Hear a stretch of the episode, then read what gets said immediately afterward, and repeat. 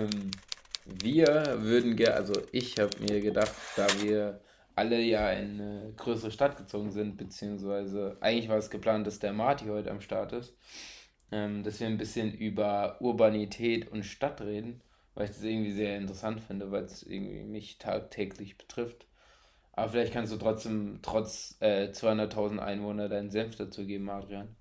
Ah, 200.000, da bist du aber ziemlich generös mit Kaiserslautern. Das sind sogar 100.000. 100.000? Nee, 100. Mann, das ist ja ein Drittel von Wiesbaden. Wie, wie viele Fälle es gibt, ist direkt die Inzidenz. da muss man einfach mit rechnen. Und dann hat, hatten alle Bars aufgemacht. Also im Außenbereich, das war irgendwie super lustig. Und dann müsst ihr euch vorstellen, das ist die Simon-Dach-Straße, das ist in Friedrichshain. Das ist so eine Straße, wo auf beiden Seiten nur Bars und äh, Restaurants sind. Und dann gab es immer so Laola-Wellen oder so Leute, die nur geklatscht haben in den Bereichen. Und dann war es einfach so, am Anfang hat man nie verstanden, warum. Und irgendwann war es irgendwie klar, dass die Leute einfach nur klatschen, weil die Bars ihn offen haben und sie sich gerade freuen. Wir haben eine Neustadt an der Weinstraße. Das ist hier so 20 Minuten mit der Bahn. Und da, die haben auch eine richtig niedrige Inzidenz. Und da war halt alles, also war halt auch die ganzen Restaurants so offen. Das war so surreal wieder irgendwie in Restaurants essen zu gehen oder so. Also auch mit dem Test halt und sowas, aber da gab es auch so eine Teststation. Dann hast du irgendwie eine Viertelstunde gewartet, dann hast du online das Ergebnis bekommen. Und es war ganz, ganz mhm. merkwürdig mhm. irgendwie. Dann irgendwie so in sich in so ein Restaurant bzw. in den Außenbereich zu setzen. Aber, ähm, wie, aber wie bewegt ihr euch denn in Köln bzw. in Kaiserslautern? Ja. Wie bewegt ihr euch da? Also geht ihr zu Fuß, per, per U-Bahn oder wie nehmt ihr die Stadt wahr? Um das so ein bisschen aufs Thema zu beziehen. Fahrrad. Bei mir ist es das Fahrrad. Durchweg nur Fahrrad? Ja, ich fahre fast alles mit dem Rennrad, außer hier in der Südstadt. Da bewege ich mich dann auch zu Fuß viel. Aber nee, vorwiegend Fahrrad. Mhm. Ist aber auch voll groß. Ich war richtig überrascht. Ich habe ein paar Kumpels in, er in Ehrenfeld. Und dann fährst du mit dem Fahrrad mal eben 25 Minuten hin oder so. Das sind 5 Kilometer. Unterschätzt man voll. Ich glaube, Unterschied, also der Unterschied auch ganz klar zu Wiesbaden ist erstmal, ähm, dass die Großstadt auch wirklich spürbar ist. Zwar bleibt man irgendwie viel in seinem, in seinem kleinen Radius, in seiner, sag ich mal, bei mir, in meinem Fall ist dann die Südstadt, aber man ist viel flexibler und man ist viel mehr unterwegs, man ist viel spontaner. Man geht immer noch mal kurz nach Hause und ist mit mehreren Leuten unterwegs. Ist, ähm, keine Ahnung, ja, vielleicht Flexibilität einfach das Stichwort dafür. Das ist wie so, ist es in Köln ähnlich wie in Berlin, dass es so unterschiedliche Ballungsräume gibt, wo, also hier gibt es ja wie, wie Bezirke, ich glaube, hier gibt es zwölf Bezirke. Und jedes ist wie eine Stadt. In der Stadt gibt es in Köln auch oder gibt es das eine Ballungsgebiet, wo einmal die große Stadt an sich ist und der Rest dann in kleineren Strukturen sich auflöst? Oh ja, ich glaube, ich will gar nichts Falsches sagen, aber ich meine, es ist alles, es ist in einem Ring aufgebaut. Also es läuft ein Ring wo früher die äh, mittelalterliche Stadtmauer lang lief. Also ist mittelalterlich gewachsen. Im Zentrum natürlich der Dom direkt am Rhein. Und ähm, dann ist das Ganze wie so ein Halbkreis. Dann gibt es innen drin die Innenstadt, die eigentlich hauptsächlich, sage ich mal, Ladenfläche ist. Und wahrscheinlich auch Wohnungen, aber äh, da ist jetzt keine wirkliche Gastronomie-Szene oder so. Äh, und dann gibt es den Ring und dann gibt es den Grüngürtel und äh, ich würde sagen, entlang des Grüngürtels gibt es dann so, wie du gerade in Berlin meintest, äh, Ballungsgebiete. Ähm, ganz im Süden ist es jetzt in dem Fall die Südstadt, da wo ich wohne. Dann gibt es ähm, im Norden gibt es dann Ehrenfeld, das ist so die studentische Szene, würde ich sagen. Ähm, dann gibt es noch das Agnusviertel, das wird eher in Vierteln gesehen. Dann gibt es noch Sülz, da wird es dann so ein bisschen, so ein bisschen, sag ich mal, so ein bisschen mehr Genossenschaftsarchitektur, also so ein bisschen mehr Zeilenbau und äh, auch irgendwie schön, viel Backstein, aber weniger so diese, sage ich mal, Studentenszene oder so. Dann gibt es noch das belgische Viertel, das ist so die, die Kneipenszene. Mm, also grundsätzlich ist das alles in so Vierteln gehalten. Ja, bei mir ist eigentlich alles zu Fuß. Also es wäre auch, glaube ich, ziemlich also, ist, also ich muss sagen, das, das ist momentan bei mir so, was ich halt total genieße. Also es ist egal wo, egal wo irgendjemand ist oder egal wo man hin möchte, so ja, okay, ich bin in 10 Minuten zu Fuß da. Ähm, deswegen, aber es, also es gibt gar kein Zentrum oder außerhalb so, es gibt eigentlich, es gibt eigentlich so, so die Stadt ist wie so, wie so ein Dreieck, so du hast irgendwie den Adolf-Kolping-Platz, das ist ein Verkehrskreisel, da in der Nähe wohne ich, dann hast du den Stadtpark und dann hast du das Rathaus und das ist halt irgendwie so ein Dreieck und dazwischen drin spielt sich eigentlich alles ab. Dann hast du südlich noch den Hauptbahnhof und drumherum ist dann halt, ja, viel Wald und so, aber also innerstädtisch ist eigentlich, ja, zu Fußweg so das probate Mittel. So, du brauchst, also klar, ein Fahrrad aus, ich will mir jetzt auch bald mein Fahrrad aus, aus Frankfurt wieder hierher holen, um das auch ein bisschen zu nutzen. Äh, aber ansonsten, ja, alles zu Fuß. Genau. Ich finde, das ist das nicht voll stressig? Also ich hatte die Erfahrung, ich weiß nicht, wie es euch in Wiesbaden ging, dass Wiesbaden war zu klein, um mit dem Bus zu fahren. Außer du willst wirklich von der einen Seite auf die andere. War aber auch irgendwie zu bergisch, um mit dem Fahrrad zu fahren. Und dann hat man alles zu Fuß gemacht. Und ich fand das teilweise so stressig, weil du immer eine Viertelstunde früher los musstest. Und dann warst du immer gehetzt. Das Ding ist, glaube ich, in Wiesbaden ist halt, wie, du gerade gesagt hast, Wiesbaden ist so eine, so eine Zwitterstadt, irgendwie sowas wie Köln oder Berlin, also gut, gerade sowieso Berlin, irgendwie so ein Stadtfladen, der da oben im Norden irgendwie liegt. Und aber generell halt Köln und Berlin, was einfach große Städte sind, so da ist es, glaube ich, was anderes, wenn man sagt, okay, da ist es mit einem Bus okay oder auch irgendwie, sei es Frankfurt, München oder sowas, da ist es irgendwie, macht es viel mehr Sinn, mit dem Bus oder Bahn zu fahren. Wiesbaden ist halt, glaube ich, und Kaiserslautern wieder genau das Gegenteil. Kaiserslautern ist wieder so klein, dass man irgendwie die Fußdistanzen total, total klar gehen. Ich glaube, das ist das Problem bei Wiesbaden, das ist halt irgendwie so, wie du ja selber gesagt hast, ist irgendwie so zwischendrin. So, deswegen denkt man eigentlich so, boah, lohnt sich nicht mit dem Auto zu fahren, äh, mit dem Bus zu fahren, aber halt irgendwie laufen auch viel zu weit. Oder was ist viel zu weit, aber hm, ja. halt ja, du bist schon mal gut 20 Minuten unterwegs oder so, wenn du in die Innenstadt wolltest oder so, auch wenn das super nah war. Ihr wisst ja, Wiesbaden ist ja auf diesem Buch College City. Das sagt euch ja sicher was. Und das ist ja aufgrund der größten Brüche das Cover davon. Habt ihr das wahrgenommen oder habt ihr das so in der, im Stadtraum nie so wirklich wahrgenommen damals? Also, ich kann eigentlich, also das, dieser Kontrast, der ja auf diesem Cover von diesem Buch aufgezeigt wird, ist ja so ein bisschen so diese ich weiß nicht, ist das die Wilhelmstraße, die es quasi in der Mitte teilt, wo man dann auf der linken Seite Richtung, Richtung Westen hat man ja dann äh, viel Blockrandbebauung, sowas Gründerzeitarchitektur und auf der anderen Seite Richtung Osten war ja dann eine ganze, diese Villenviertel und die kleinteilige Struktur.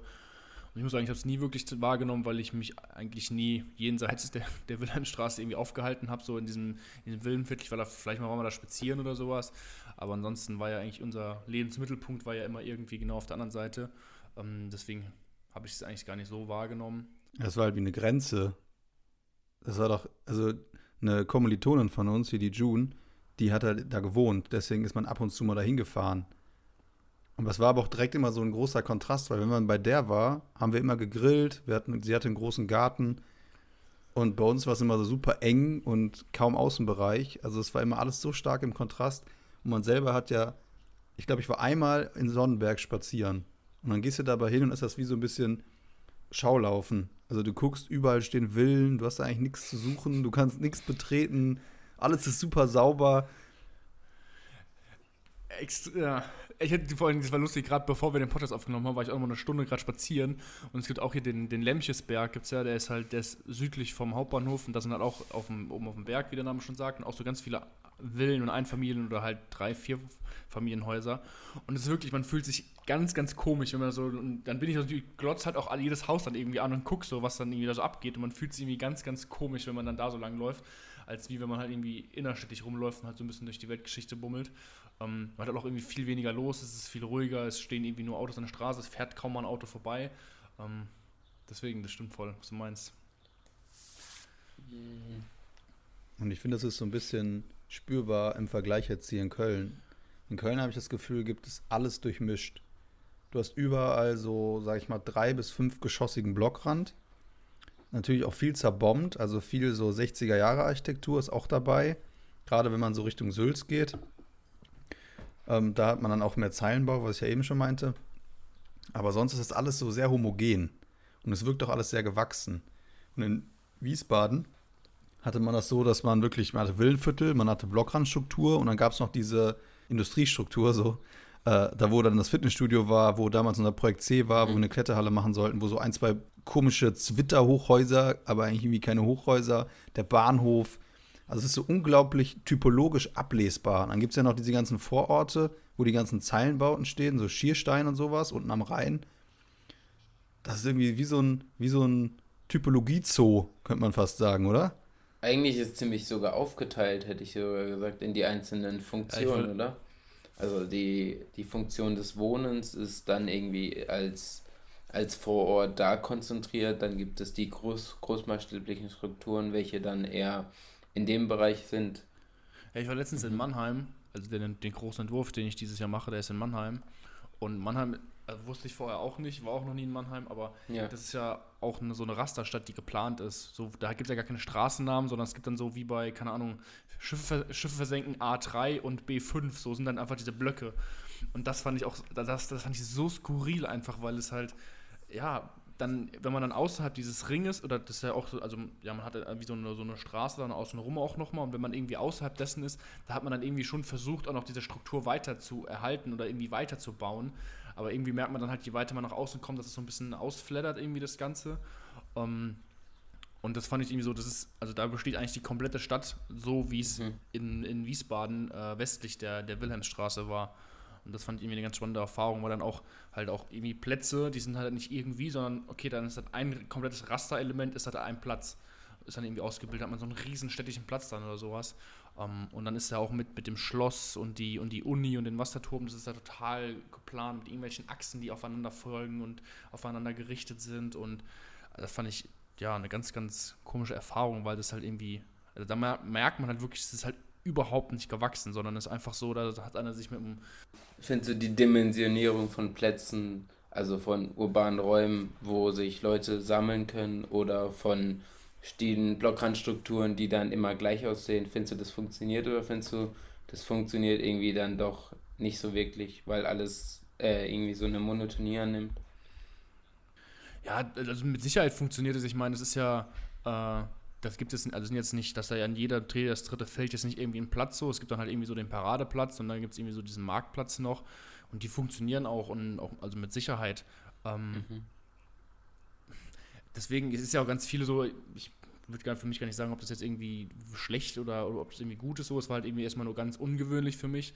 Ich meine, es ist ja ähnlich wie es nicht in New York auch so, dass es so total gerastert ist und, und, und durchstrukturiert ist und die ja auch irgendwie nur so Fifth Avenue und Sixth Avenue und sowas heißen. Mhm.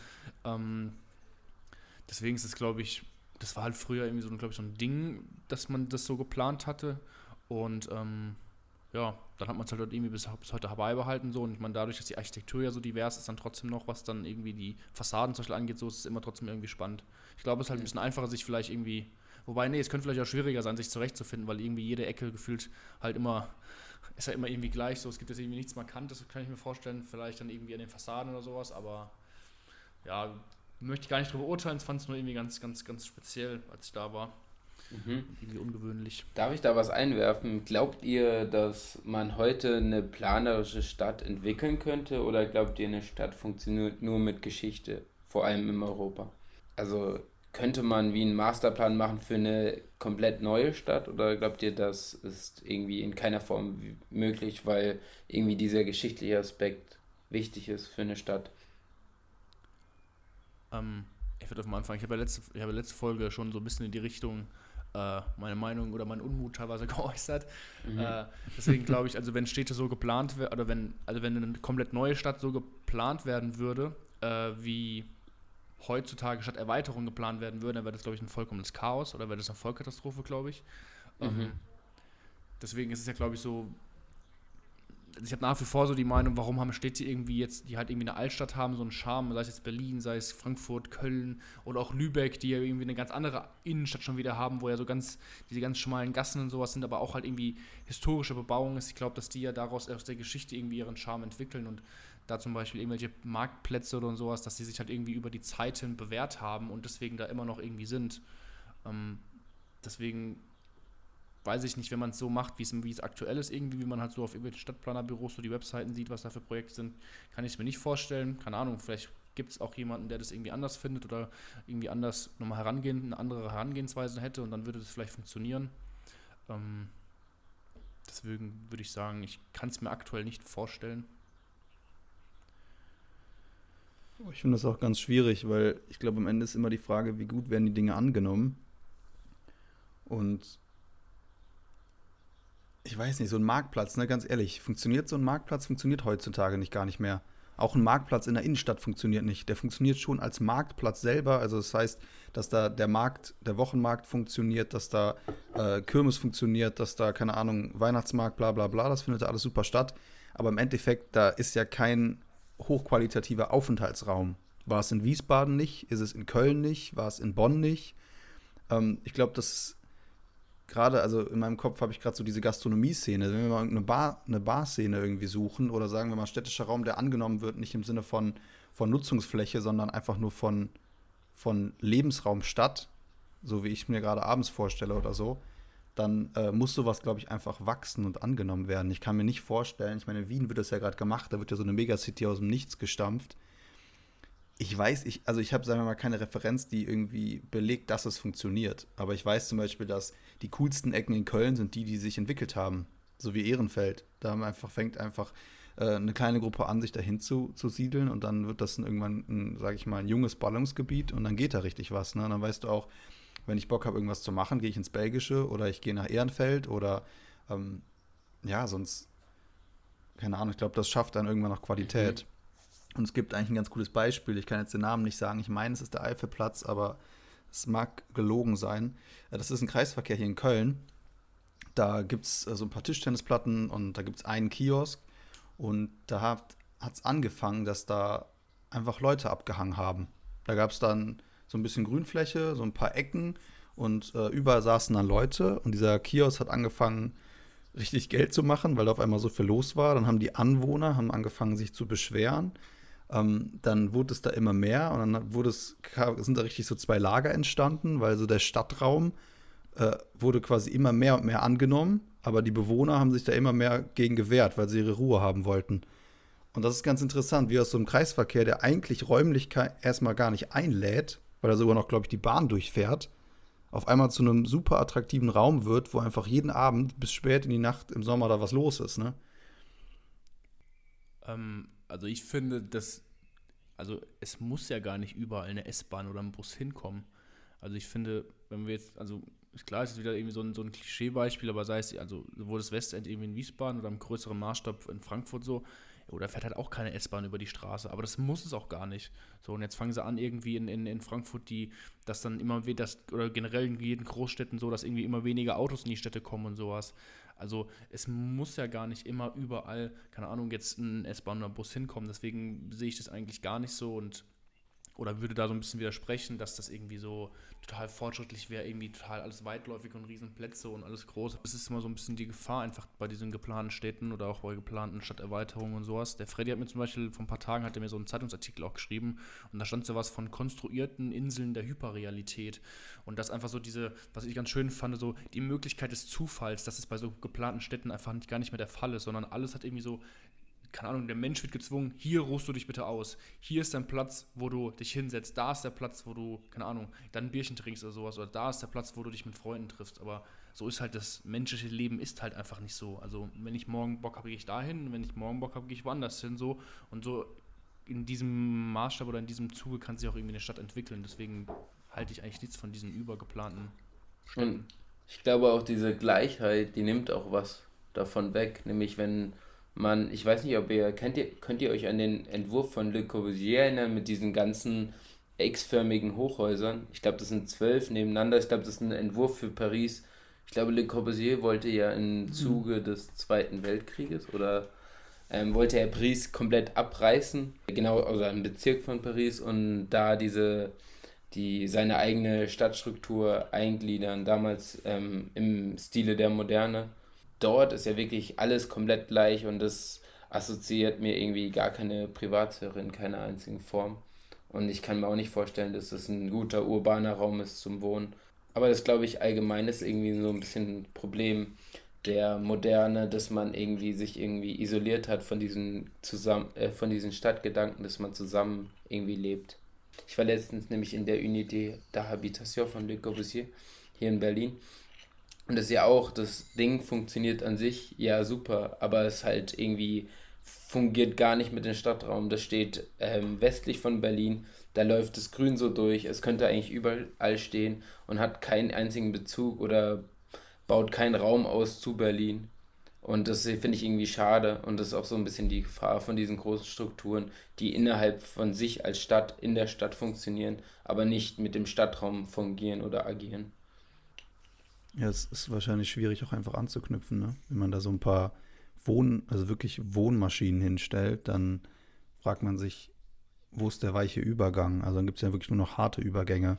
Und dadurch entstehen ja auf einmal so abgehackte Viertel, die miteinander kaum was zu tun haben. Gerade wenn jeder seine eigenen, ähm, sag ich mal, ähm, Bedürfnisse decken kann mit äh, Gastronomie oder Einzelhandel oder Unterhaltung im Allgemeinen, dann ist irgendwann die Frage, wieso willst du überhaupt, also was willst du überhaupt in der Großstadt?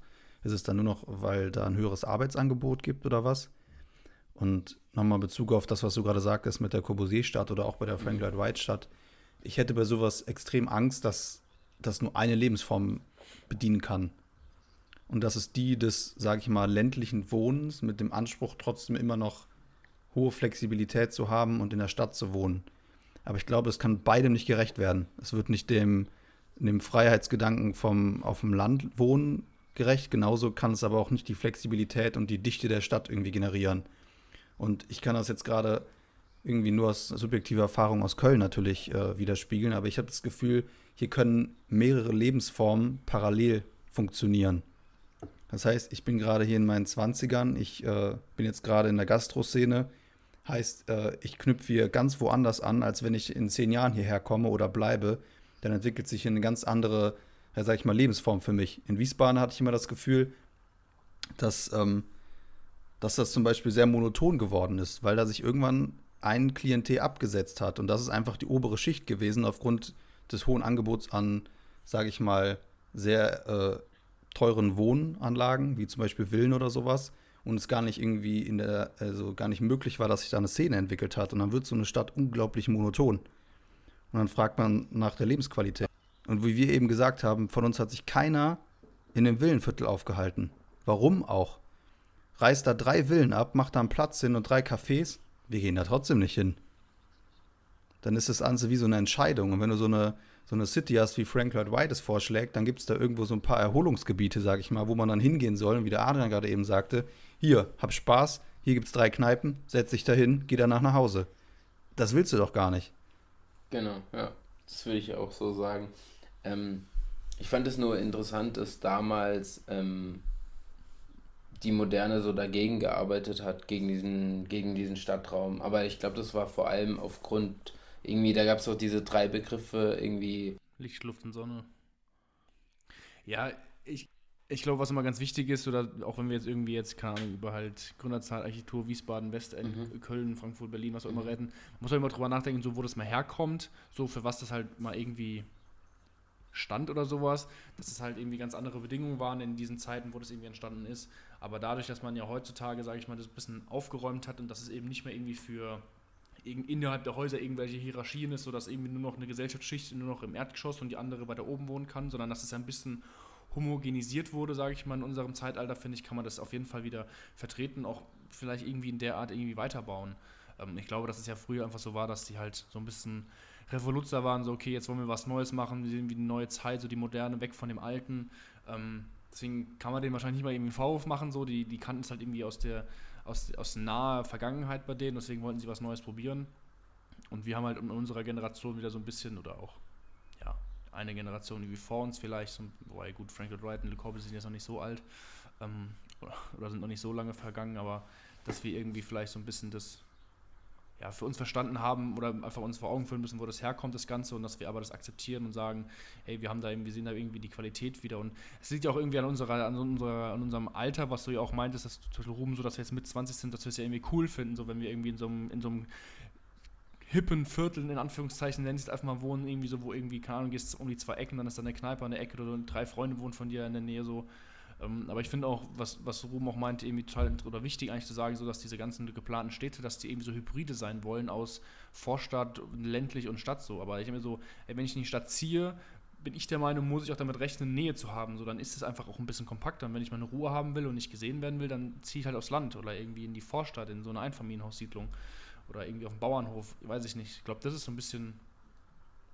ja, wo vielleicht einfach wieder gesagt werden muss, ey, Stadt ist immer noch Stadt, so das auch Urbanität heißt ja irgendwie so, das warum ist es urban so urban? Der Begriff kommt ja irgendwie von, von der Stadt und ähm, selbst das ist ja auch wieder ein Begriff, der irgendwie selbst innerhalb von Deutschland irgendwie anders verstanden werden kann. So jede Stadt hat ja dann irgendwie nochmal andere, andere typische Eigenschaften und Merkmale, wie ich vorhin meinte, so Lübeck, da ist, glaube ich, eine andere Urbanität wie Berlin, Köln, Frankfurt, mhm. München oder sowas.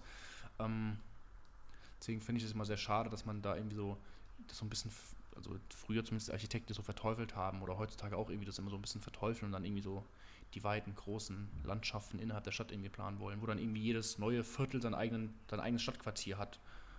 Ja. Also früher gab es in der Stadt ein, ein früher gab es in der Stadt einen Marktplatz und gut war. So und da deswegen war da aber auch irgendwie dann mega mega viel los und da waren sind die Leute hingekommen und ähm, genau. Ist es, würdet ihr sagen, das ist auch ein Problem, dass man die Stadt verlandschaftlicht oder ähm, wie viel Urbanität ist wichtig für eine Stadt? Gibt's da, könnt ihr da irgendwie eine Stellung zu beziehen? Weil, also für mich glaube ich, ist es zu viel Landschaft zerstört die Stadtstruktur. Also auch wenn wir Grün mögen oder so, Urbanität ist irgendwie wichtig, dass es vor allem irgendwie, dass es konzentriert an einem Punkt ist und darum die Natur ist und nicht die Natur zu sehr eingeholt wird in die Stadt. Ich finde, glaube, so Urbanität kann man ja nicht irgendwie quantifizieren, dass man sagt, ich will irgendwie drei Urbanität oder fünf Urbanität so. Aber ich glaube, dass. ja, ja, deswegen, deswegen ist es irgendwie, ist es irgendwie schwierig zu beantworten. Keine Ahnung, ich würde eher tendenziell sagen, so, ich bin da eher konservativ und denke mir so gerne, also lieber wenige Grünräume in der Stadt, aber dafür halt wirklich gute schaffen. Ähm, also zum Beispiel als Kaiserslautern kann ich so als, so als Beispiel zum Beispiel gibt es den Stadtpark und der mhm. Stadtpark ist für, für lauterer Verhältnisse sehr groß.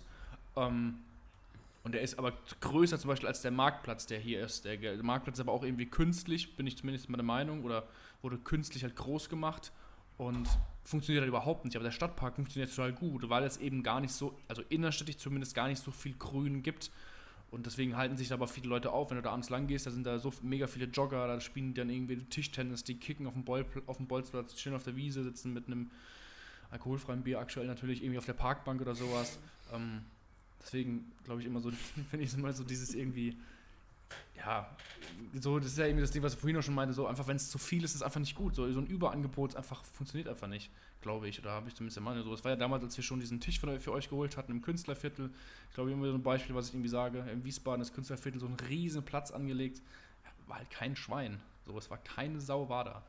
Ähm, Weil es halt ja, irgendwie ein Überangebot wahrscheinlich ist und weil es ja doch einfach nicht so ist oder so gestaltet war, dass man sich da irgendwie gerne auffällt. Der war ja auch irgendwie total weitläufig und irgendwie total offen und genau, deswegen Fazit würde ich sagen, ich bin da eher konservativ, eher ein bisschen weniger und dafür aber einzelne wirklich gute Plätze, die sich die Menschen auch aneignen können und nicht so, hier ruhst du dich jetzt aus. Ich glaube, Überangebot ist auf jeden mhm. Fall das mhm. Stichwort, weil wenn man, das ist nur eine Idee, ich habe glaube ich, viel zu wenig Ahnung, was so Agglomerationsprozesse angeht. Aber der, wenn man so eine leichte, ein leichtes Unterangebot konstant halten würde, würde ja immer die Nachfrage da sein für. Grünraum. Man darf das natürlich nicht total unter, also total vernachlässigen, aber ich habe die Erfahrung gemacht, so ist es mit jedem öffentlichen Raum. Ich fühle mich besonders wohl, wenn ein öffentlicher Raum funktioniert und ich da mit existieren kann. Ich will nicht auf einen Platz kommen und diesen Platz bespielen müssen.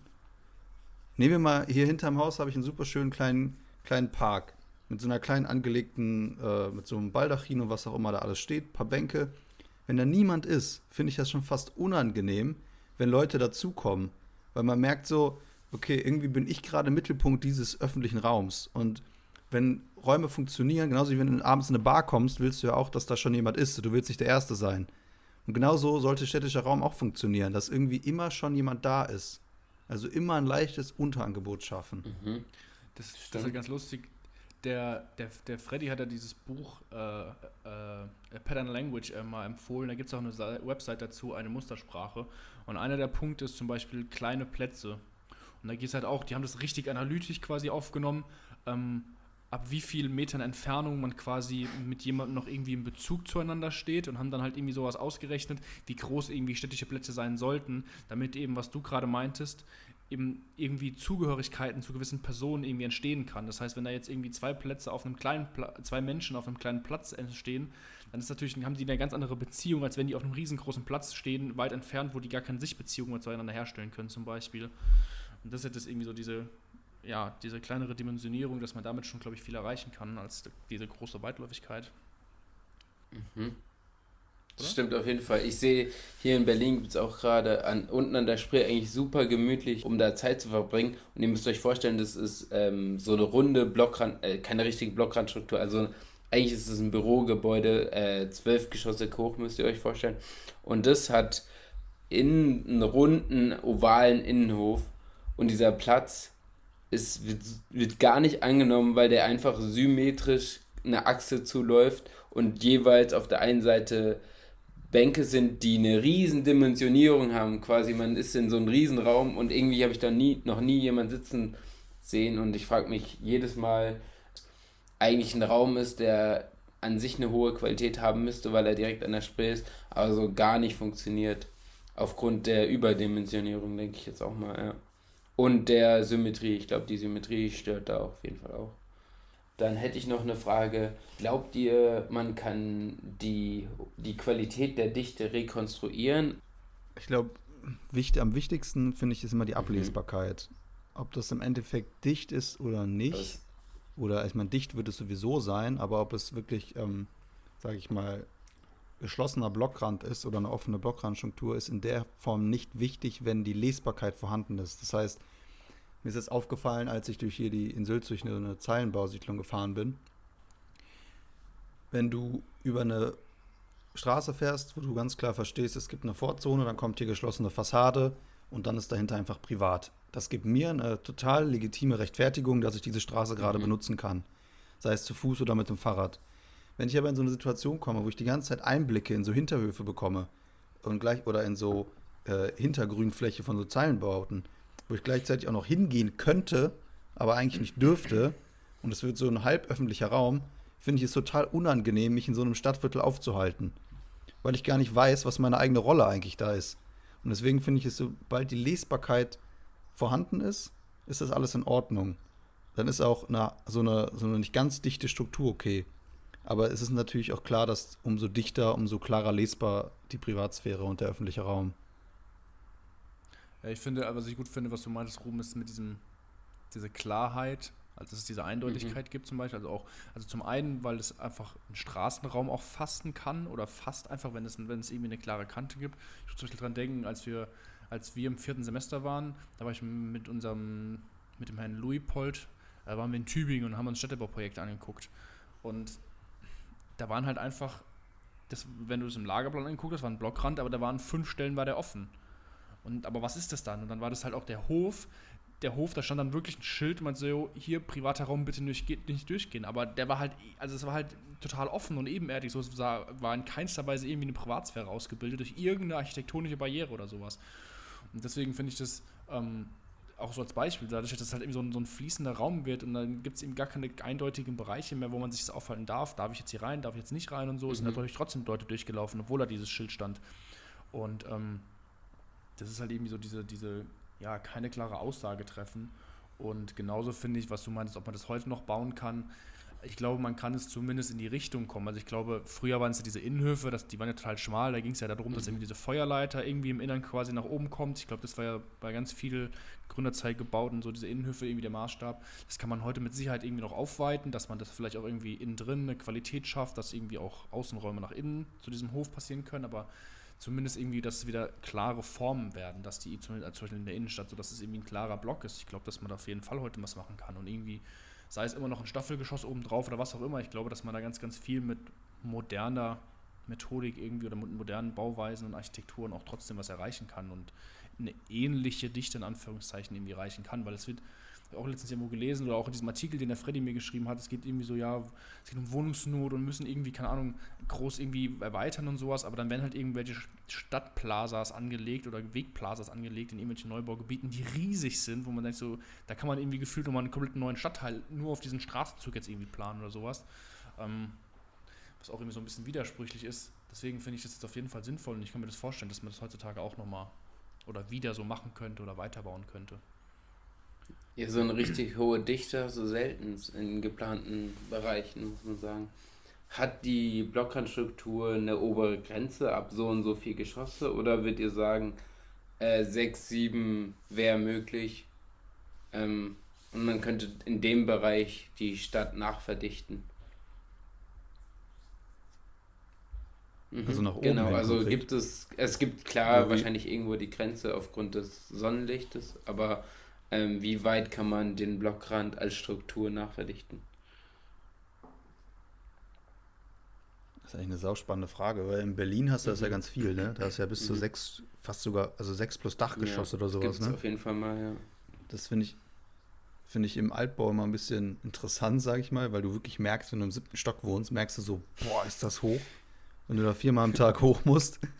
Aber ähm, ich glaube, grundsätzlich ist das eine echt extrem spannende Frage. Ich glaube auch, dass das extrem gut funktionieren kann.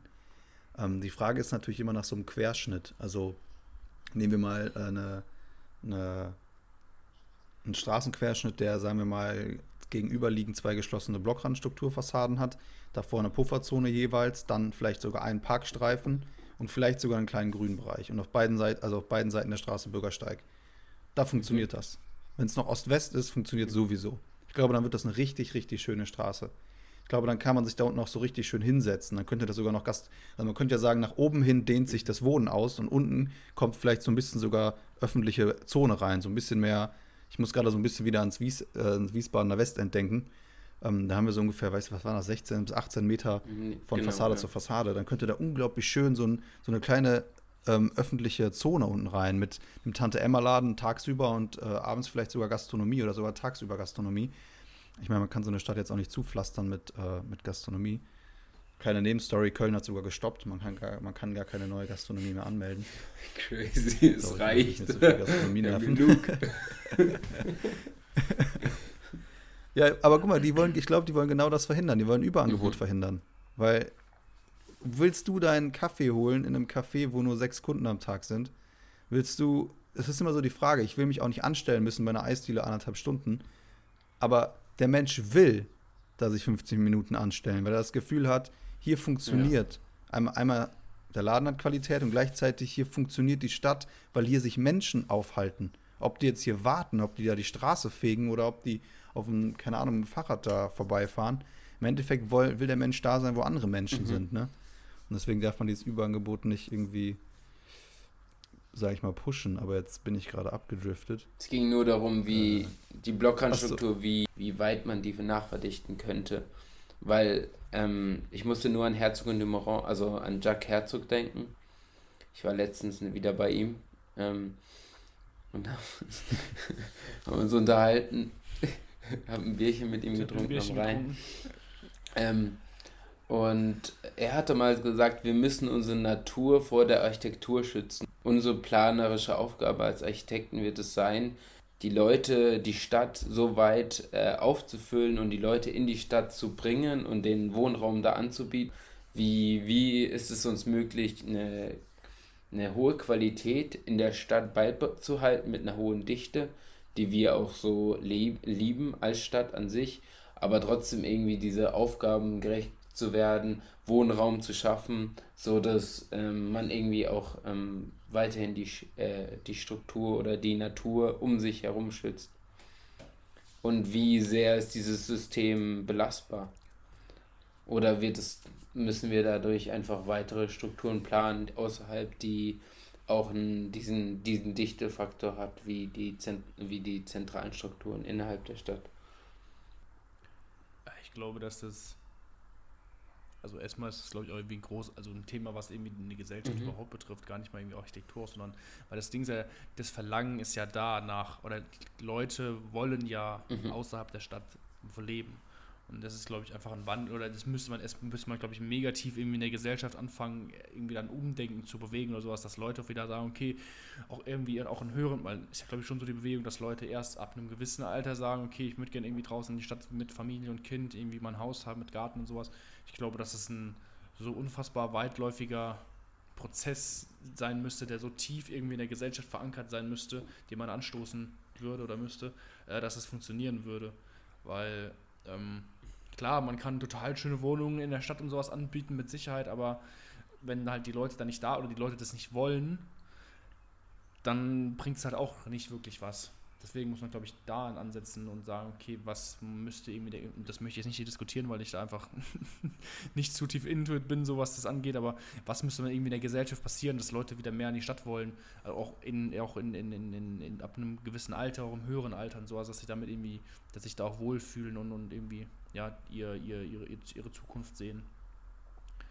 Das ist, glaube ich, so ein Punkt. Und natürlich ist es irgendwie, ich meine, als wir bei der Algesheim waren, da mhm. dieses Ding, was wo wir drauf geguckt hatten von unserem, von unserem Airbnb-Ding, diese Neubausiedlung so, es ist ja, quasi, ist ja quasi wie so eine geplante Ministadt.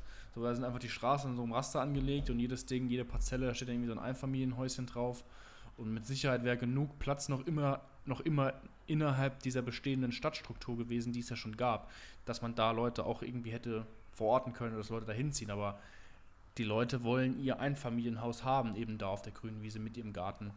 Deswegen ist das kann man da als Architekt, glaube ich, irgendwie zwar eine gute Bühne oder eine gute Grundlage schaffen, aber dass die Leute das wollen, da hat man, glaube ich. Ich glaube, wir haben da einen kleinen Trugschluss aus unserer eigenen Position heraus. Und zwar ist die, es, es gibt keine Landflucht mehr. Es ist eher eine Stadtflucht. Die Leute wollen in die Stadt.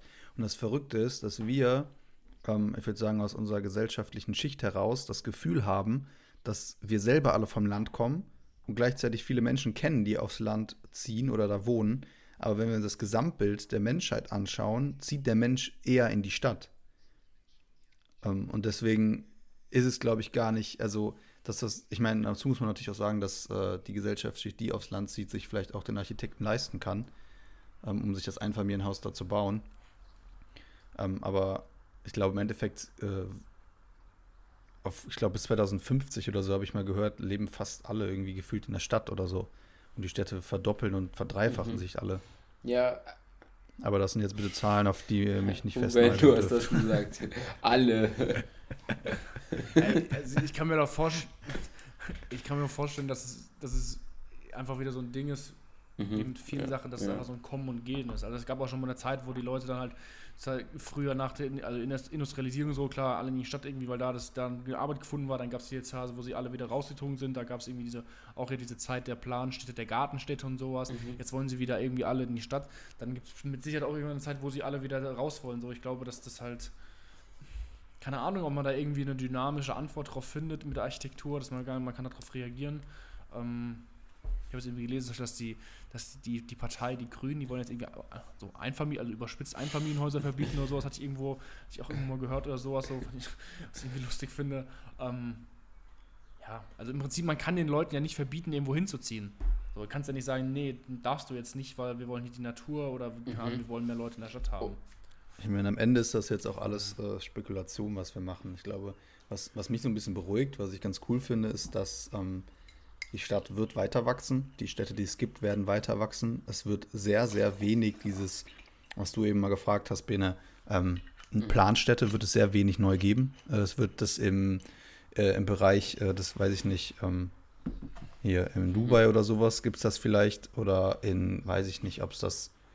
In Asien vielleicht auch noch. Keine Ahnung, wo es das noch geben Asien könnte. Ja, vielleicht in Asien, aber es wird gerade in, in, der, in der westlichen Hemisphäre wird das kaum passieren. Das glaube ich nicht. Und die Prozesse werden auch so langsam sein, dass das einfach wachsen wird und dass die Problematik irgendwie immer wieder eine neue sein wird. Und es wird zwangsläufig darauf hinauslaufen. Ich meine, bei Stefan Forster habe ich das auch schon mitbekommen, dass dann da Zeilen nachverdichtet werden. Und das kann eine unglaublich hohe Qualität werden. Also wenn man so in die Stadtrandgebiete guckt, da sind ja meistens immer diese Einfamilienhäuser und Punkthäuser und Villen und Zeilenbauten, die werden zwangsläufig nachverdichtet, weil wir, glaube ich, gar nicht gewährleisten können, dass jede Stadt so wie Berlin wird, dass du nachher Städte in mhm. Städten hast. Auf jeden Fall nicht. Ähm, eine, eine sehr interessante Frage, die ich mich auch ähm, schon länger gefragt habe, kann man das irgendwie schaffen, dass man diese monofunktionellen Siedlungsstrukturen, kann man die irgendwie mit Qualität ähm, entwickeln oder müsste man diese, also es ist ja eigentlich nur die Funktion Wohnen da drin. Das ist ein reines Wohngebiet. Könnte man das irgendwie schaffen, dass diese nicht so aussehen wie in Bad Algesheim und man irgendwie sagen muss, so und so viel äh, Stadtraum und gewisse Urbanität braucht es in ein Zentrum, damit sich wie so ein Zentrum in so einer kleinen Siedlungsstruktur bildet? Oder glaubt ihr, es ist einfach nicht möglich und es wird immer diese weinläufigen Strukturen, die quasi ewig sich weiterspinnen, genau, irgendwie nur möglich sein? Ich kann mir vorstellen, da kann man mit Sicherheit was machen. Ich meine, wenn irgendwelche neuen Gebiete oder neuen, neuen, neue Quartiere gebaut werden und sowas, dann gibt es ja mit Sicherheit irgendwie, mhm. irgendwie so einen neuen B-Plan oder sowas und vielleicht kann man darüber regeln, irgendwie, keine Ahnung, es gibt so und so Prozent an gewerblicher Nutzung, muss irgendwie da sein oder sowas.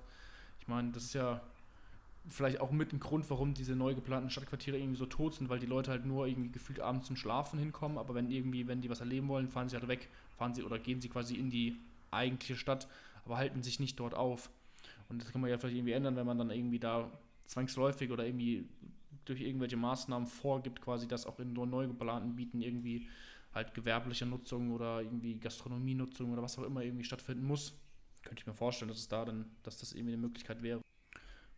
Absolut. Die ja. Gedanken, die ich irgendwie habe, ist gerade irgendwie so, was, oder mit der Frage, vielleicht brauchst du es aber auch überhaupt nicht. Also vielleicht wollen die Leute jetzt auch gar nicht da. Ja, nee, also jetzt zum Beispiel in diesen, in, in so neu geplanten, also Einfamilien, sagen wir mal, Einfamiliensiedlungen oder solchen, so Einfamilienhaussiedlungen, so die Leute, vielleicht wollen die das gar nicht, vielleicht brauchen die das gar nicht, so, dann wir, wir fahren da irgendwie durch und so, wir wohnen jetzt alle irgendwie in Städten, so, mal größere, mal kleinere Städte und kennen halt irgendwie so dieses Bild dann, deswegen fahren wir da vielleicht durch und sagen, boah, ist ja irgendwie gefällt nur so, dass so ein, so ein Heuballen über die Straße weht quasi, aber vielleicht sind die Leute, also das hatte ich mir gerade so spontan den Gedanken, dass, was auch du ja vorhin meintest, glaube ich, so, dass wir quasi aus unserer Position gerade eben irgendwie rausdiskutieren und rausargumentieren, ähm, aber dass die Leute das, ey, vielleicht wollen die das überhaupt nicht so, also keine Ahnung, meine Eltern zum Beispiel, so, die wohnen jetzt auch, die wohnen auch nicht in innerstädtisch, ich glaube, also ich die brauchen keine fünf Kiosks und drei Bars und irgendwie Party vor der Haustür bei denen so. Also, dass die das vielleicht, ja, die wollen das halt einfach gar nicht und brauchen das auch gar nicht. Und dass es vielleicht irgendwie auch dann wieder Stadt ausmacht, dass es ja irgendwie so eine, eine Diversität gibt, so dass du diese Kernstadt hat, hast, wo es irgendwie halt, wo es Leben ist und dass du außerhalb irgendwie dann diese ruhigen Gebiete hast. Vielleicht macht es das ja auch irgendwie wieder aus und irgendwie spannend, so, das kann ich mir auch vorstellen, dass ähm, mhm. die das gar nicht brauchen. Vielleicht war irgendwie so ein Gedanke. Vielleicht ist dann für so eine, für so eine ähm, Siedlungsstruktur vielleicht wirklich auch wieder zurück zur Dorfstruktur hilfreich, dass man sagt, es gibt vielleicht wirklich diesen Kern im Sinne von, es gibt diesen Dorfladen, so gab es das damals bei uns auf dem Dorf, ähm, der deckt halt alles ab. Ne? Ich meine, so kleinmaßstäblich äh, müssen wir jetzt gar nicht denken für eine Vorstadt, aber es gibt halt dieses, es gibt halt dieses Zentrum. Man muss halt nur gucken, was halt nicht passieren darf, ist, dass man einfach sagt, wir haben hier einen Städtebau, wir lassen hier ein Feld frei, das ist jetzt ein Platz, wo die Nachfrage gar nicht da ist. Genau. Ja. Sondern dass man sich überlegt, okay, vielleicht gibt es eine zentrale Straße, die all diese Funktionen abdeckt, wie man das so ein bisschen in so gewachsenen Vorstädten kennt. Und ähm, das suggeriert natürlich auch, dass die Menschen sich nicht wirklich, ähm, sage ich mal, über, ihren, über ihr Viertel hinaus bewegen, ähm, was ja vielleicht auch gar nicht schlimm ist. Aber ähm, dass man wirklich wieder so ein bisschen zu diesem zentralen Gedanken zurückkommt und nicht so diesen, nicht das Ganze in so einem Großmaßstab sieht, ne, wie wir es jetzt oder wie ich es zumindest gerade eben getan habe.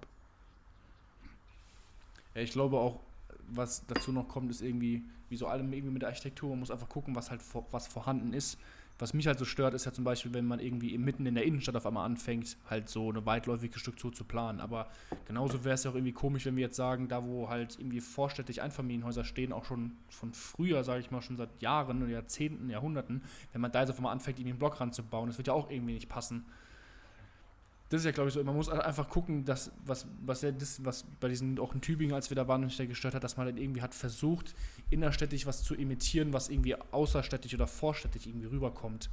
Und halt irgendwie eine Weitläufigkeit zu imitieren, die da aber halt, das ist immer noch Stadt, so, da funktioniert das, oder da sollte das irgendwie nicht sein, da gehört es nicht hin, sondern es halt eher vorstädtisch, so, das ist dann irgendwie gefühlt so, als wenn irgendwie mitten auf dem auf dem Marktplatz in Wiesbaden einer sein Einfamilienhaus mit einem Garten. Das gehört da nicht hin. So, das, gehört, so, das, das, gehört da ja nicht. Das gehört da nicht hin. So, das ist, das ist Stadt. So, wenn du das, wenn du das willst, dann kannst du vorstädtisch oder außerhalb der Stadt oder eben in Wiesbaden auf dem Sonnenberg im Villenviertel, dann kannst du da wohnen, wenn du deine mhm. Dein Haus mit Garten haben willst. Das ist, glaube ich, nur so das, was uns ja alles, was, also kann ich zumindest für mich sprechen, was mich immer so triggert, wenn ich sowas sehe, dass man halt irgendwie versucht, irgendwie was zu imitieren oder irgendwas in die Stadt zu holen, was irgendwie halt nicht städtisch ist Das hat schon seinen Grund, dass auch schon früher irgendwie Vorstädte sich entwickelt haben, die halt irgendwie eine ganz andere Struktur haben als jetzt die Innenstadt so. Und deswegen finde ich, kann man auch das lassen, was da ist. Und die Stadt ist irgendwie so die Stadt, wie sie halt auch da jetzt ist. Und dass es halt einfach unterschiedliche Dichten gibt und dass man das eine nicht mit dem anderen irgendwie da reinholen muss oder halt das andersrum irgendwie rausholen muss.